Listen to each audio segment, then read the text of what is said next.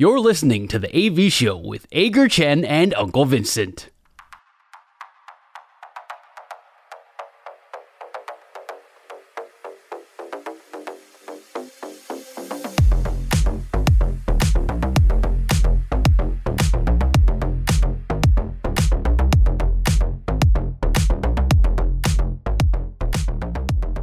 现在先进行我们的第一个单元，叫做“本周爽不爽”。本周爽不爽？我们分享上个星期发生在自己身上最爽的事情，还有最不爽的事情，不一定要跟运动有关，只要说完能够开心就好。阿戴，你上个星期最爽的事情是什么？最爽的事情应该就是在亚冠赛的古林瑞阳吧，因为古林说他要旅日这件事情，你很爽吗？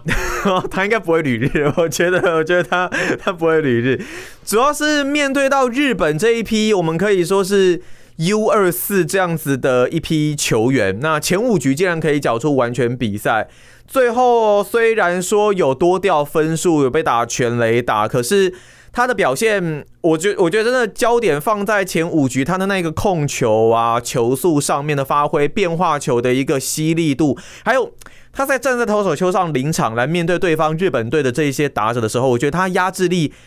真的是够强势啊！这这感觉好像是加上所有在中职的比赛，我觉得看他应该算是最最杀最杀的一场比赛。那场比赛真的，尤其又是打头阵嘛，第一场面对日本，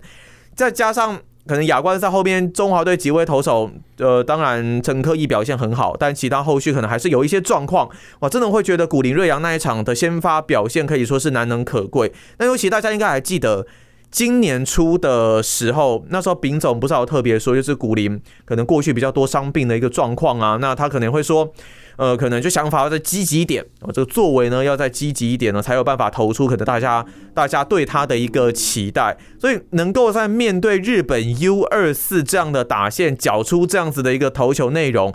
有这样的球速，引起日本球迷的讨论，甚至开玩笑成分居多的旅日论都出现了。但我还是觉得很爽，非常非常开心，看到狮队有这样子的一个投手能够缴出这样的一个表现，未来也许在台湾的一个土头又可以，就我我觉得他一直都是这个选项之一，但是因为伤病他一直没有兑现，现在我觉得慢慢可以朝向这一条路去走了。我觉得像你这样的狮迷应该等这样的古林等了很久了，因为从从他选秀之后吧，对，那选秀之后就已经被。被就一直在等着说，你们你们的那个嘟嘟的接班人到底什么时候要站出来？那个有有像哦，有像嘟嘟嘟嘟投的很辛苦了，可以回家享享清福了。我觉得 对啊，嘟嘟，我我我是觉得他要挑战这一百五十胜，现在一百四十八胜嘛啊，要挑战一百五十胜，这难度真的很大很大。我我绝对希望他可以达成，但这个难度是有的。那我也的确是很希望说早一点看到。接班人啦，那你只能说嘟嘟是真的很辛苦啦。那陪伴我们，陪伴我走过我的青春记忆。但现在看到下一个接班人，真的很开心。我觉得你最最应该担心的古林瑞阳是说到到明年春训的时候，会不会他突然又说这里痛那里痛，还是怎么样？那个状况状况不好，还是什么的？我我觉得古林他有增壮一些，嗯，我的个人感觉。那这一部分，我认为在整个医疗团队、防护团队、训练团队。应该都有做一些的评估，应该也是希望说他可以尽量呃增加身体素质，然后不要让太多的伤病可以尽量的减少了。所以我是觉得这现象应该是会减少，不过如果出现了也不会这么的意外，我也也并没有感到这么的意外，只是这本来就职业球员必须要面对的一个课题，还是想办法去克服它啦。呃，他。明年表现，我是会更抱有期望的。OK，所以你的最爽是亚冠赛的古林瑞阳，那我的最爽呢，其实跟运动无关，所以你如果想要按快转的话，请你现在赶快按。我的运动跟我的最爽呢是这个星期是美国的感恩节哦，呃，礼拜四就是感恩节哦，感恩节大餐。我们呃美国时间当然有点有个时差，所以现在是现在我们录音的时间，台湾是礼拜四的早上，呃，美国这边是礼拜六，呃，对不起，礼拜三，礼拜三的晚上。嗯，那明天。明天感恩节呢？感恩节其实我们在节目如果去年的话，应该有讲过。感恩节你就可以把它想成是像台湾的除夕过年一样，农历春节、除夕过年，就是全家要集合在一起了，要吃个大餐。那绝大多数的，我想台湾人过年大餐的选择可能是可能是吃个火锅，中间已经有一一定一定围一个火锅一个围炉。那在美国的话，就是围着围着一只火鸡，烤出来一只巨巨大的火鸡，然后由一家之主。嗯，在餐前有个仪式，由一家之主拿着刀叉开始为为火鸡切下第一刀，像生日蛋糕一样分给大家。这美国很重大一个节日哦，然后就是。基本上感恩节就从中午开始不停的吃吃吃吃吃吃吃吃到晚上再继续吃吃吃吃吃，然后一边吃一边看，也其实就跟台湾一样啦。然台湾可能围炉吃一些东西，然后看看看看这些综艺节目啦或者是什么的。那他美国这边的话就是搭配的球赛，嗯，都会特别安排赛事在感恩节这一天，从美式足球、大学的职业的那一直到呃篮球啦这些比赛，通通 NBA 的篮球也都会有感恩节特别特别大赛，所以就。一路这样比赛，大家就是看比赛吃，看比赛吃，一直到然后哦，对，当然还有喝酒，然后一直到三更半夜就是这样子。哎、欸，是不是？你看我我真的是很羡慕美国的运动文化，在台湾呢，从以前从小到大过年，你看的东西，全家看的东西，大部分应该都是。看到后来觉得很无聊的什么过年特别节目吧，OK，这些东西，就算你不看，几乎是没有过年特别节目的话，你现在打开肯定要看总统大选分析，你不觉得这样很无聊吗？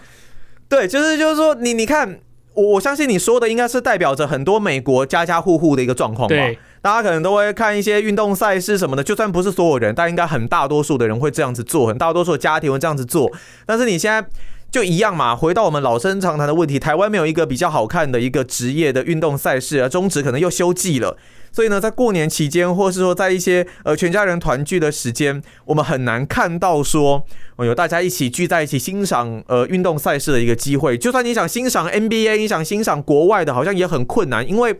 在台湾就是没有这样子的一个风气嘛，所以我我还是会觉得很羡慕啦，觉得说哇，这种全家人然后一起。欣赏比赛，一起投入到这个氛围里面。像以我家来说，我要跟我爸聊运动非常困难啊，因为他其实并没有特别在观赏运动运动比赛，所以就就只是会觉得啊，有时候自己在家看，嗯，家里其他人也没有这个兴趣。好像你霸占电视的那种感觉，有时候会有一种寂寞感诶，我不知道该怎么形容。我懂，我懂。不过在在美国就比较没有这种感觉哦，那个反而是不看运动的人在那会会很寂寞，就是大家只要是聚餐 或是干嘛的时候，电视上几乎都是转到运动，没有没有任何一个例外。那当然，我也要讲一下，羡慕了。感恩节是礼拜四，礼拜四吃完大餐之后呢，其实吃完大餐有另外一件很重大的活动，因为感恩节之后的那个星期五呢，就是美国这边所谓的黑色星期五哦，就是一年一度最大的这些折扣，不管是家电啦，还是服饰啦，百货公司各种各样最大的折扣，就是在这个黑色星期五，就是感恩节之后的这一天。那随着这个演变下来呢，已经疯狂到有人甚至感恩节以前是说感恩节之后的第二天星期五再出去买东西，后来慢慢演变成。呃，感恩节的那天晚上，有人就开始提早起跑，就先出去，先出出去这些商家的门口排队，然后时间一到，半夜十二点的那个钟声一敲响，大家就会破门而入开始买东西哦。现在可能已经到了，太夸张了吧？对，你 其实你每年都会看到这些影片哦，就是在那个大型的百货公司啊，譬如说那个时间一到一开门，你就看到一群人像丧尸一样冲进去哦，因为。美国，美国是有一些那个 deal，有些那个特别的折扣，叫做 doorbuster，就是破门而入的特别折扣。可能比如说，呃，我们拿卖卖家电的好了，我们就说家电，家电它可能会有一百寸的液晶电视，然后一台只要一百块钱美金，但是一一家店里头只有三台，所以先到先得，所以那个就会有这个破门而入的这个折扣，大家就要飞扑进去抢。其实有点像台湾。嗯，台湾不知道哪个节日要那个去抢头香这件事情，我抢着插头香一样，就是门一开就、哦、有啊有啊，那个某某些宫庙吧，忘记了，忘记那个过年吧，就是过年的时候有这个，哦、过年过年初几有个人抢哎，对。对了，抢头香啦，应该就是抢头香吧，然后初初几我忘记了，但是全部然后那个很可怕、啊，真的会说挤到撞到人家受伤，对对对，美国这个也是一样，就这样。开门进去抢东西，抢你自己要抢的东西啊！不管是不管是电视机啊，还是电脑啊，还是各种各样的东西，通通都有。那呃，基本上这整个星期五，大家就是不停的在 shopping mall 啦，在 outlet 啦，在各种各样的地方在买东西啊。那当然，现在有很多人改成在线上购买东西，所以呃，线上也照样，时间一到就开始有一些这个黑色星期五这些特价，所以。感恩节这个周，这个星期一整个周末，这是呃我最爽的事情，也是美国人最开心的一一个时间。那你最不爽的事情又是什么？我最不爽的事情呢？久违的交通要来了哦。来，没有，我觉得，我觉得我最不爽的一个事情是最近可能几周几个月，台湾一直不断发生的交通乱象。那刚好在昨天我我有看到一个新闻，那就点燃了，就是说我不知道大概从可能是一两个月前吧，或者是我我有点忘记确切的时间。台湾先从雪山隧道开始哦，那边有陆续发生了两起在雪山隧道里面连环追撞的，应该说推撞吧的事故。那主要就是这个大型的砂石车司机，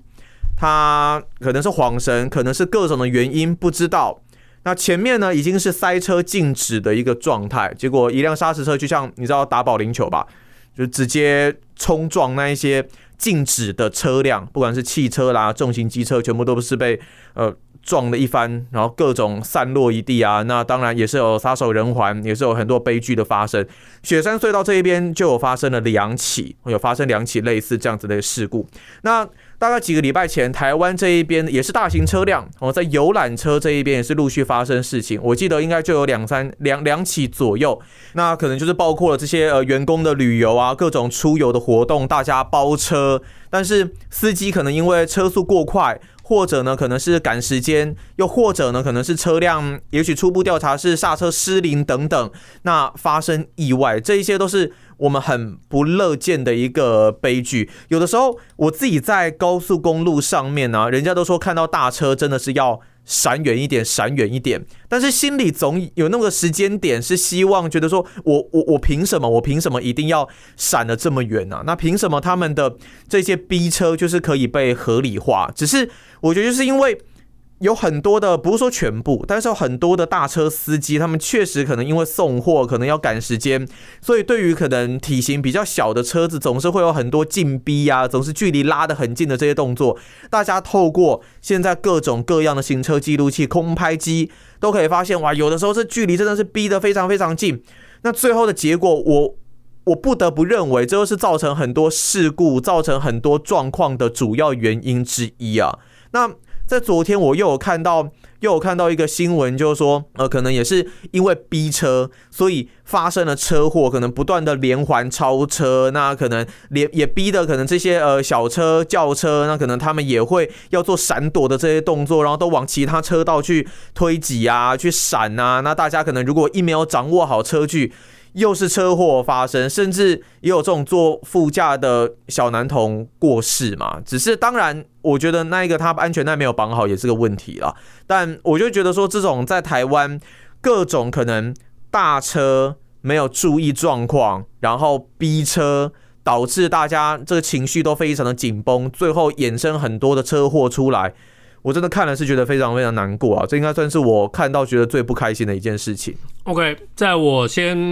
发表我对你的不爽的感想之前，我刚好呼应你一下，我也我也来讲我的不爽。我的不爽是一样，就跟我的爽一样。这星期是美国的感恩节哦。为什么对感恩节这件事情不爽？为什么对美国人的过年这么不爽呢？就是因为感恩节的时候，路上的交通特别的神经病哦，会有很多很多的疯子，一些平常不开车的人都开出来了，因为。大家可能要到外地去团圆啦，到大家从从这个洛杉矶的这一头开到那一头去跟家人团聚啦，还有很多从外州来的朋友在机场租了租了车之后要开去开去亲戚开去家里哦，很多。其实你如果没有在南加州开过车的话，你大概不能理解南加州的这个车速哦。那高速公路车速是非常快的，那就算就算塞车呢。嗯，怎么讲？你需要很很很快的这个反应的一个时间哦，在塞车的时候跟速度之间的这个变换，这个这个是很困难。然后再加上南加州的这个高速公路系统确实有点复杂，美国其他州的人过来真的是需要一点时间来适应。你在呃，我不知道你在电影上，在这些影集上多多少少，也许你有看到过一些洛杉矶的这个交通的话，你可也许你可以想象得到，就是。嗯，开起来会会，刚刚来的人确实会有一点有点觉得害怕。我我在南加州，其实我认识很多人是一辈子开车开了一辈子，但是不敢开上高速公路，这种人非常多。那感恩节这段期间呢，就像你刚刚说的，台湾之间，台湾最近有很多这些交通乱象，美国这边也是一样，交通乱象非常非常多，而且。今年可能因为持续已经已经摆脱了这个疫情哦，这个经济嗯经济持续的在在慢慢复苏当中了。你会看到特别多的这些货车在高速公路上面跑来跑去，这大型的货车在高速公路上是非常非常可怕的。那有一些比较白目的这些驾驶，或真的是经验不足的这些驾驶哦，就会在呃在在高速公路上在开车的这个车距上的保持就不会那么那么那么的注意。有的时候，我只能说你在你开着一辆小车，你在变换车道的时候，你。尽量不要冒险，呃，换车道换到大型的货车的前面，这对你来说没有什么好处啊。那你如果在那个在那个照后镜里头看到大型的货车对着你靠近的时候，你如果能够避开，还是尽量避开好了，因为你永远不晓得这个司机现在就像你说的，是在赶时间呢，还是心情不好啦，还是想睡觉啦，或者还是他就是看小车不顺眼了，都有可能哦。对，你也许会觉得说，你开车你你守规矩，你于法有据，但是。有的时候很多事情真的就是不要不要拿命去试啊！我我我也只能这样子讲啊。对了对了，不要不要拿命去赌，不要不要你就对，不要去拿命去赌，不要去拿命去试，说这个人到底会不会是一个合法的大型车距的这个驾驶驾驶，你就就还是让开一点好了，你就把他们当我 我记得以前教我开车老师跟我讲说，你开车的时候开车上路啊，要把所有其他的驾驶人都当成是白痴。那你就不要让他们知道就好了。你开车的时候就是尽量避，对，把他们当成白痴，但是不要让他们知道，就就尽量尽量尽量避开。大家小心一点，保持点车距，保持点距离。不管是呃横向水平的车距，或是前后的这个车距哦，能的话就尽量避开一点，这样对大家是只有好处啊。大家都想要平平安安回家过节，所以其实这些交通的问题啊。当然也不是只有在台湾啊，只是我觉得台湾是会特别特别严重。那其他国家呢，可能也是有发生类似的一个状况。当然是呼吁大家啦，就接下来台湾可能也慢慢要进入到可能跨年啊，那在几个月也许就要到过年的一个阶段了，也有一些的连假，出门在外是注意安全啦。那行车呢，遵守交通规则，然后不要。就不要当一个会让人家白眼的驾驶人啦，我只能只能这么说。不管你开什么车啦，不管你开不管你开的是大车还是小车，我觉得都一样。不要当一个会被人家白眼的一个驾驶人。我只能说我在全世界很多个地方开过车哦，在台湾对我来说是一个最神奇的地方，就是大家很喜欢把油门踩得很死，然后呃把车距贴得非常紧，紧咬着前面那台车，而且好像觉得说你紧紧的咬着它就可以让它生气，让它知道你对它有不高兴哦，但是。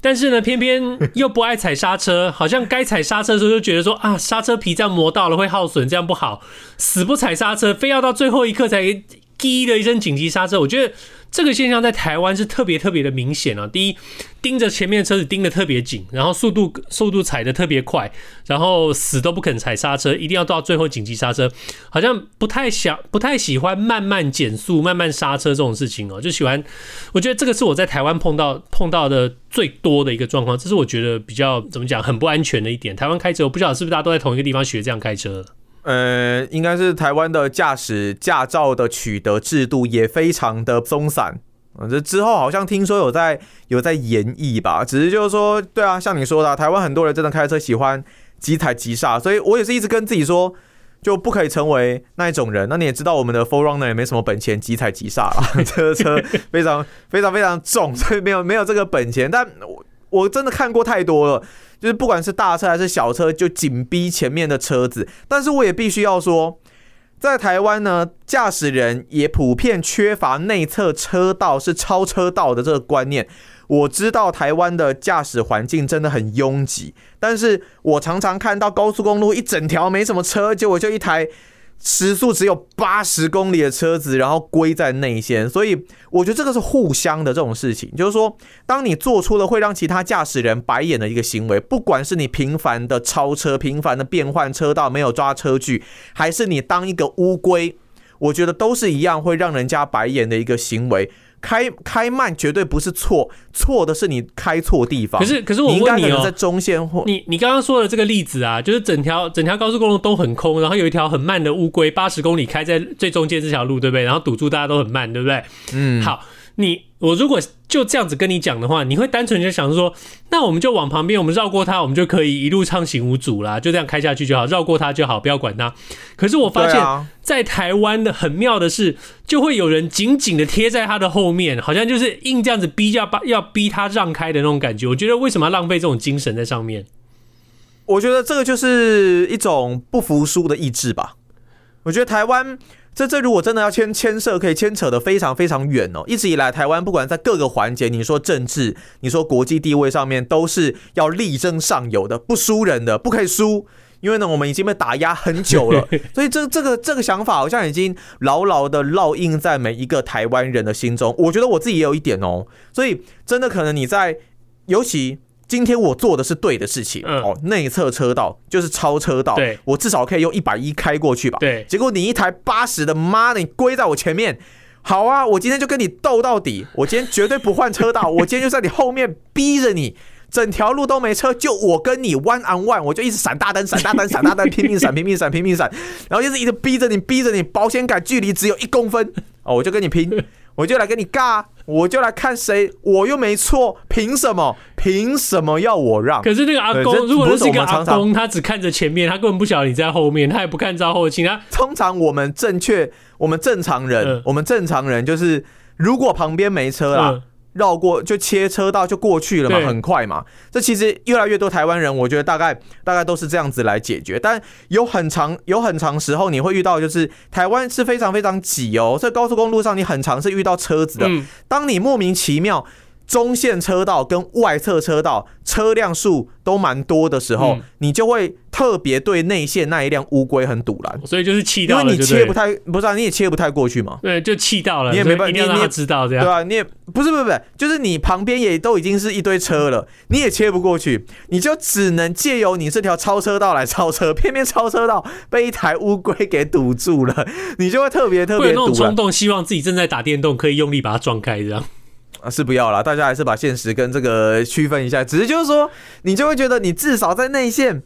超完车，你就回到你的地方吧。那你你再怎么样好，你真的要在这边保持一阵子的话，那我也拜托，至少至少至少抓在一百一、一百二吧。你不要就真的开一个超慢的速度在那一边。但但但是，其实我觉得有进步。我觉得台湾这边的观念是有进步的，就是说，大家在内线，我我发现越来越多人是会超完车，真的就是说回到中线车道去。如果如果车辆车辆数目是允许的状态之下，哦，所以还是希望可以慢慢进步啦。好的，所以你现在收听的是阿戴和我纹身大叔主持的的 AV 秀，本周爽不爽跟良好三坏满球数都是我们节目的固定单元。我们不光只是聊运动，就像刚刚我们也聊聊一些新闻时事，还有怪人怪事。那如果你对我们节目有任何意见的话，欢迎到我们 Facebook 的粉丝专业留言，让我们知道。我们下个星期见，拜拜，拜拜。